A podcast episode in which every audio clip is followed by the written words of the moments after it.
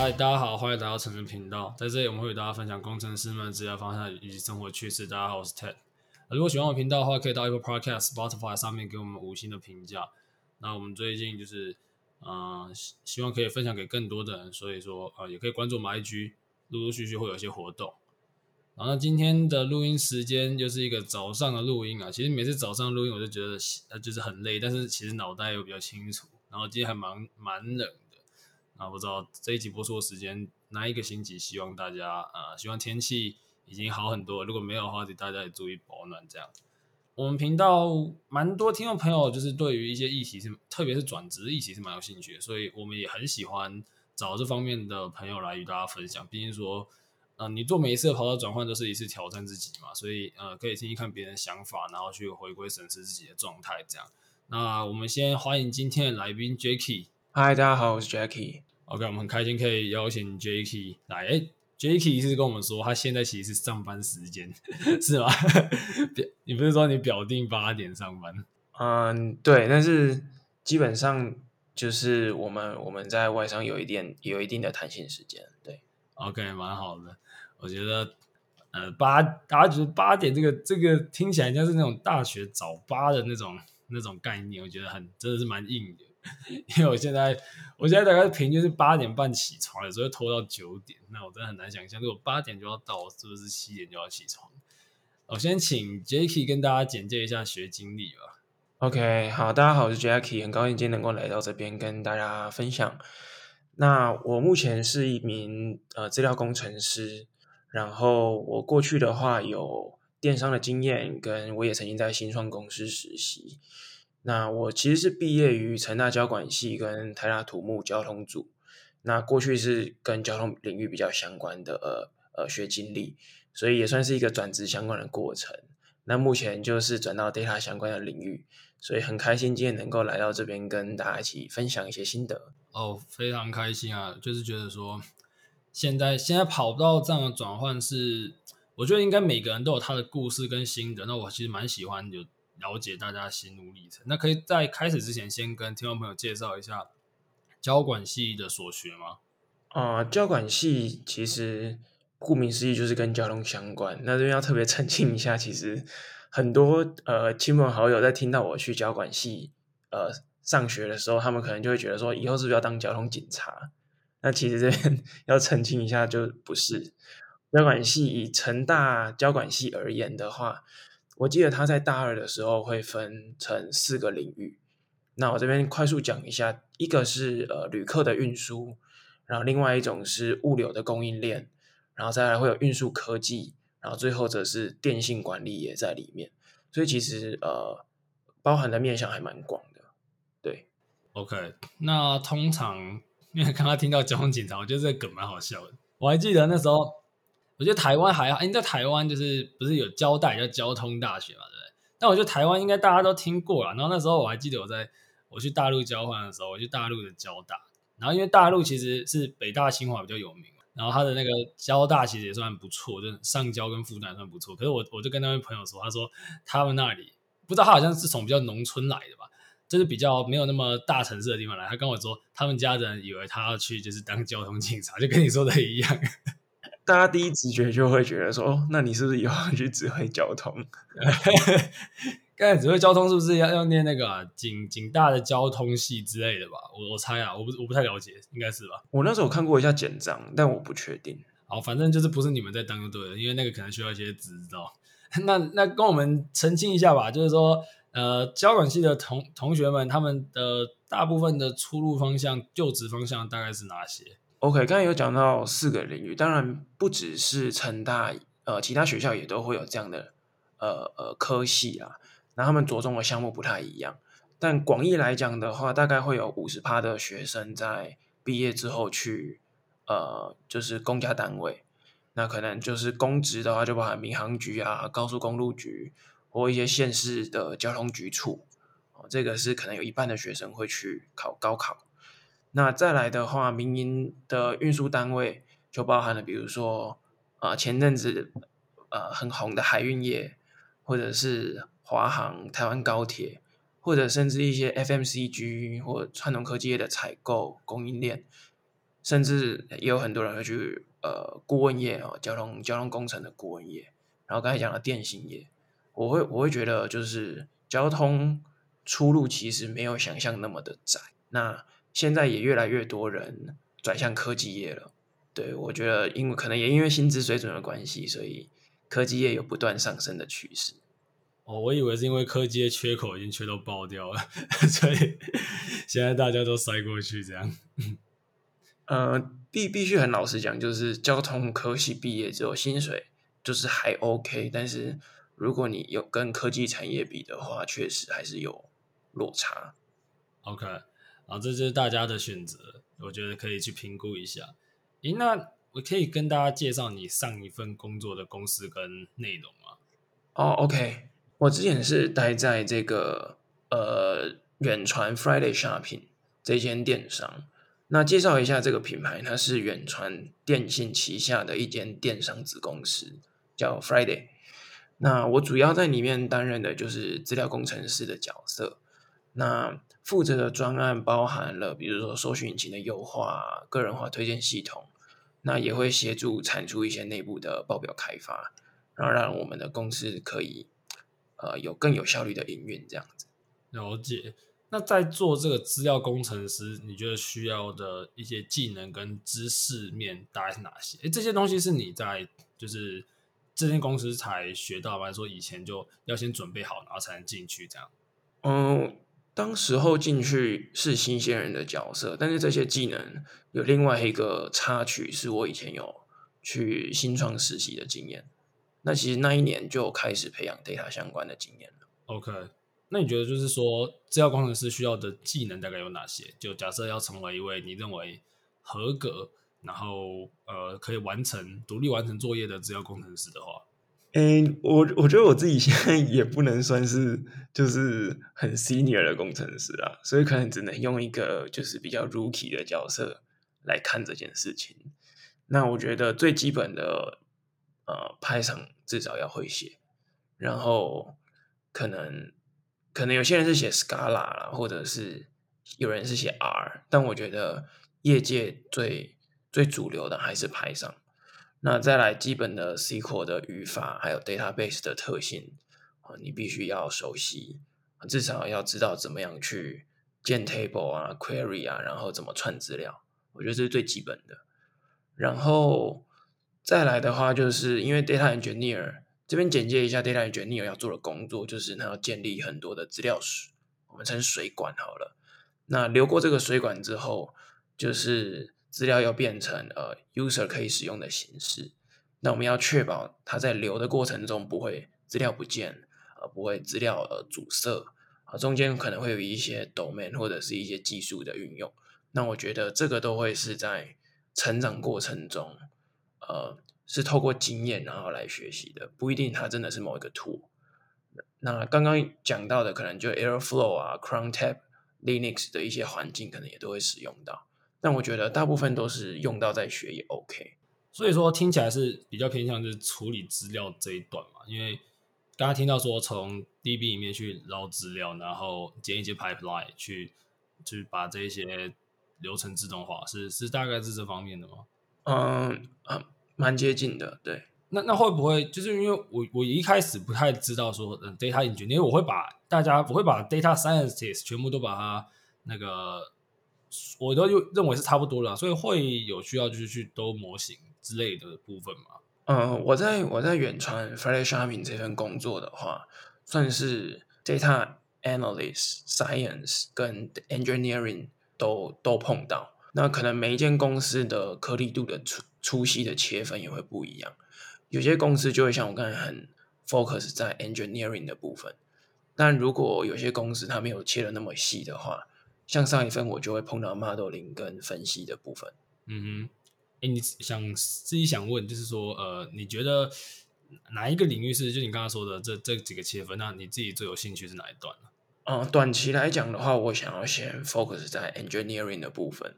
那这个东西其实也有一些心态上的转变可以分享，就是一开始大概在三四年前的时候，AI 刚在台湾越来越红，然后那时候就一股脑儿的想做 data scientist。可是开始看到一些业界的呃现象之后，会发现说，确实那时候 scientist 很红，可是很多业界没有把资料做很好的呃收集跟归纳，所以往往要做 model 的时候，才回过头来做呃资料的正规化或者是收集。所以这也这也让我发现了说，其实 engineering 的缺口是目前看起来是比 scientist 更大的。然后我才决定说，好，那我应该先呃专注在 engineering 的部分。了解。那那我针对就是说，我们不都把它放成说，因为这就是 AI 相关的嘛，可能资料相关，到后来还是得要分析嘛，做大数据分析。那针对这一个领域哈，这个大领域。假设今天是想要学习 AI 相关技能的一些听众朋友，呃，你有怎么样的方式去推荐他怎么学习，或者说参照哪些资源吗？嗯，我觉得现在网络真的是很发达了，就是比起以前来讲，基本上 YouTube 光打一个 keyword 可能就有一堆的影片可以看。那我觉得，呃，如果是牵牵扯到自学的话，我觉得有兴趣很重要。所以可能先找一个有兴趣的主题，然后跟自己切身相关的。很多朋友会从比如说爬股票的资讯开始，或者爬一些论坛的文章开始，然后试图的去做一些预测，然后做出一个小成果。我觉得，我觉得这样会是一个很好的开始。所以你也会推荐，就是从自己开始开始去学习，会比较。你也是自学这派嘛，就不用去上课，或者是说。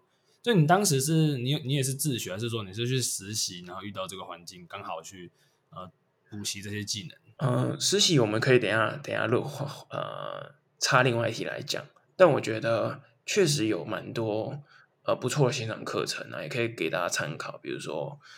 我想，我想 Ted 应该也听过那个李宏毅老师的线上课程。有有，台大有两位老师的，都很多人在上。林轩田老师的课程，我觉得这两个大神是基本上你在路上问，应该大家都听过的。那我我是非常推荐可以去听听看。然后，甚至他现在有很多的课程作业，助教也都提供 sample code，所以你基本上照着跑，你都可以跑出一些结果，那就会至少有一点成就感这样。哦，对，然后如果说呃再更有兴趣的话，Coursera 啊，或者是好好这种呃线上的教学平台，他们也都会有一些课程可以去选购了。哎，你有你有上过好好的课吗？因为我我可能会推荐 Coursera，我觉得 Coursera 是一些像是可能国外大学的课程嘛，然后把它整理好上去。但是好好的，我觉得好像就是真的比较偏向就是很很初学。嗯嗯，我自己是上过 Coursera，那好好我没有。OK，那我我不确定好好的评价怎么样，但如果有听众朋友上过，也可以欢迎跟我们分享。诶，那当时就是虽然虽然我知道你们的科系，就像你刚刚说的嘛，其实出路算蛮多元的。不过总是有个起心动念嘛，当时什么原因让你去做这个从？从嗯，比如说你的实习啊，还是你现在现职，就算是一个跑道上的转换，那是什么原因让你做这样的转换？OK，就是在研究所的时候是读台大嘛，那那时候台大其实内部就有很多的征才管道。我在硕一升硕二的那个暑假的时候，就应征到了 Pixie 这间新创公司的实习机会。那那时候做的是资料分析实习生，那也就莫名其妙就哎很顺利应征上了。所以那时候大概一年我会有那一整年，我大概每个礼拜会有三天去公司实习。然后我觉得那时候遇到两位很棒的 co-founder，就是真的很用心在带我跟另外一位实习生，然后也就是真的那段时间做出一些成就感，才觉得我想要往 data 发展。了解。那不过这样子的话，你修课需要去换吗？就你当时硕士的时候有没有什么推荐？就假设今天想要转换跑道的听众，他假设还没毕业啊，是不是在学校是不是要先修相关什么类型的课程会？比较帮助他在这一个这条路上点一些相对应的技能。我觉得这个 case by case，因为其实以交通，以台大交通组、台大土木系土木研究所交通组而言的话，里面有很多的课程是必须要用程式去呃撰写作业的，所以其实，在本科系里面，很多现在很多科系就已经会碰到城市了。那比较看的是你缺的是哪一块。比如说你想发展机器学习，那你可以去旁听呃李弘毅老师的课。那如果你想要就是对于呃计算机语言比较底层的了解，那你可以去修一些资料结构的课程。那我觉得这个是看个人。OK，我觉得其实就像刚刚说的嘛，嗯，我们今天今天今天 Jacky 是在那个资料领域，所以你你要在资料领域学习的底层的一些啊、一些知识，跟你要成为软体工程师的，其实又不太一样。那我觉得，因为假设大家今天是要转换跑道啊，那可能就代表你已经有大部分的时间成本是你你有一些沉没成本是你原本的那一个领域嘛。就假设你是一个。别的系的学生，那你想一个自工系学生，他可能从大学开始各方广涉略，然后找到一个自己喜欢。但是我觉得，如果说要转职的话，可能没有那么多时间，所以挑选一个自己确定喜欢的领域，虽然是蛮困难的事情，可是其实也是蛮重要。不然你可能投洗下去，然后结果发现啊，这领域不是我要的，那那再重新来过的那个成本又又蛮高的。那呃，可以跟。给听众朋友一些建议嘛。如果说他们现在也是想要转换跑道，不一定学生，可能是他也有正职等等的。你觉得啊，嗯，就是这个资料相关领域，这个 AI 相关领域，它的门槛高吗？还是说，呃，是不是一个推荐大家去做一个入门转职的领域？我先说我这边想法好，因为其实我还蛮推荐大家去转那种，如果刚开始蛮推荐大家从网页前后端开始转，因为。我自己觉得是呃成功率相对高的一个选择啊。那 AI 的话当然就很火嘛，那未来也是发展看好，但自己觉得它的门槛感觉比较高。那你这边看法是？嗯，我觉得如果纯 AI 的话，就是国外一定会比台湾有更多的资源。当然，台湾现况来讲，还是有很多不错的公司正在发展 AI，甚至 FANG 这种顶级外商在台湾可能有一些缺。但如果你回头，就是回头来看的话，就像我刚才说的，就是还是要先想清楚自己想要做的是真的是纯 AI，还是想做分析，还是是做呃，就是 engineering 的部分，就资料工程、资料建制的这个部分。因为这个在台湾可能很容易，如果没有想清楚的话，甚至连公司也没有想清楚，就会变得说，呃。进去就有点打杂，然后可能都做这样子。所以说你们这个有个职涯线嘛？就比如说，可能是你刚刚说 engineering 开始，然后然后之后就会到分析，还是到什么？就是它是一个呃一个路线，还是说它其实是平行的的选择？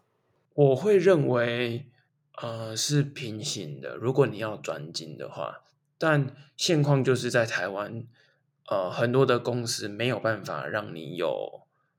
专精的选项就是，他可能一个资料团队可能刚起步，那就是什么都要做。那除非你是在分工很细致的，就是可能一个 project 每一个角色都有，那你就可以专注在你的项目。OK，了解。我觉得是这个这个部分是我嗯，就大因为类似我们常常平常讲大公司跟小公司的的差别嘛。比如说你你在小公司写软体，你也可能直接。从设计到那个实作都来，那你在大公司可能就你这个 issue 下，然后你要把它解掉，所以在公司的选择上面也是一个一个 make up 吧。就是我那我也想问，就是你从比如说你现在大公司也待过，新创也待过，然后那种中中型的电商也待过，你怎么看说这些不同量体的企业他们的文化，还有你自己比较喜欢哪一种类型？我记得我我一个一个说好了。以新创来讲的话，我是非常非常享受那一年的实习经验的，因为他真的就是，呃，我觉得新创的话真的是很愿意去分享，然后遇到两个很愿意带我的 co-founder，这个我觉得就是上辈子烧了好香。他们常常给我一些，我可能已经努力了一整天，然后他们可以给我一些更深的不同的 insight。那我觉得这个是。呃，在其他地方绝对学不到的，所以新创有的时候真的可以遇到这种很强很强的人，我觉得这个是我在新创的一些经验。那如果你说中型电商，就是以 Friday 来讲的话，那边的时候，我觉得电商一直是我非常非常有兴趣的 domain，就就包含那时候我在做呃搜寻引擎啊，然后做呃用户的推荐，我觉得它有的时候不不全然是技术面。有的时候更是你一个 idea，或者是你有一些用户行为的观察，那是综合综合了 domain 的领域下去之后，然后你可以产生更高的成就感。那如果你到了现在的呃现在这个公司，我现职的公司是更大的企业，那我可能就会更专注在我现在的 data engineering 的区块。我觉得也我觉得也不错，因为呃往上走的话，技术的深耕我觉得是非常重要的。OK，我了解到这件事情，就真的是记住到嗯一个层级吧。我觉得，就等你到 senior 之后，或者是更 senior，其实你未必会是去真的去实做的那个人，但你对技术的了解其实要。真的很深入，你才有办法上一些工作给可能是你的 team members 之类的。那我觉得这其实就是刚刚有提到这几个比较，听众朋友可以去呃自己做一些取舍。因为我我同样也是待过新创跟大公司，那我是觉得有好有坏啦。当然，比如说稳定度肯定是大公司比较好嘛，那名声也是。如果说你想要碰到的广度，那当然新创就会给你一些不同的机会。这个议题其实就像是那种什么。什么选系选校也是这种常常会出现的问题啊，可是它从来没有一个固定答案嘛，那大家可以去评估。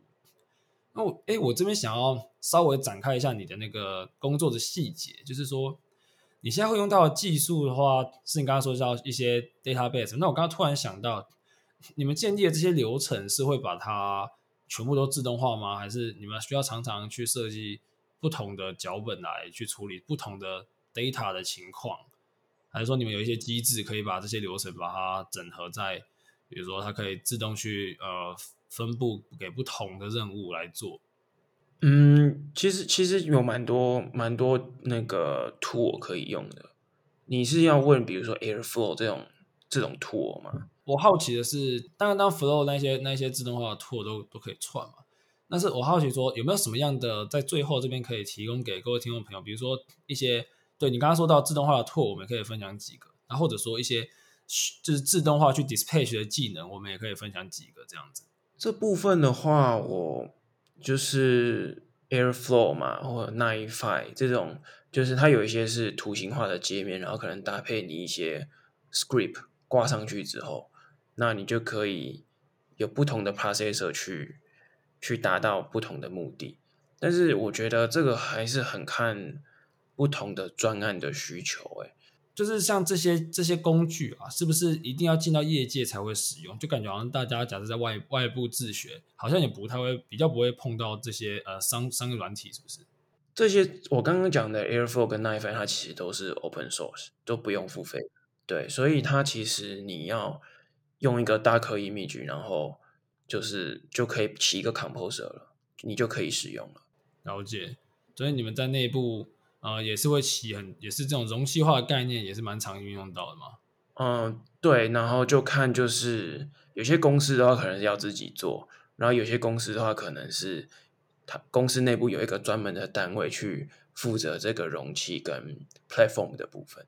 OK，所以说你们也是用，如果你那容器，那你们在不同的地方，你们是用一些呃网络的方式去去做串接吗？那对。OK，我觉得这还这些技能其实也是也是一个蛮蛮蛮重要的部分啊。所以我刚刚会问这件事情，只是想要跟听众朋友呃分享，就是如果有一些不错的软体，他们可以自学可以分享。那看来好像就像你说的嘛，可能 case by case，那我们就把一些基础的，比如说 Python 的技能，还是一些呃对于一些资料形态的了解，还是对于一些呃 database 的了解，可能会在这一个 data engineer 的工作上。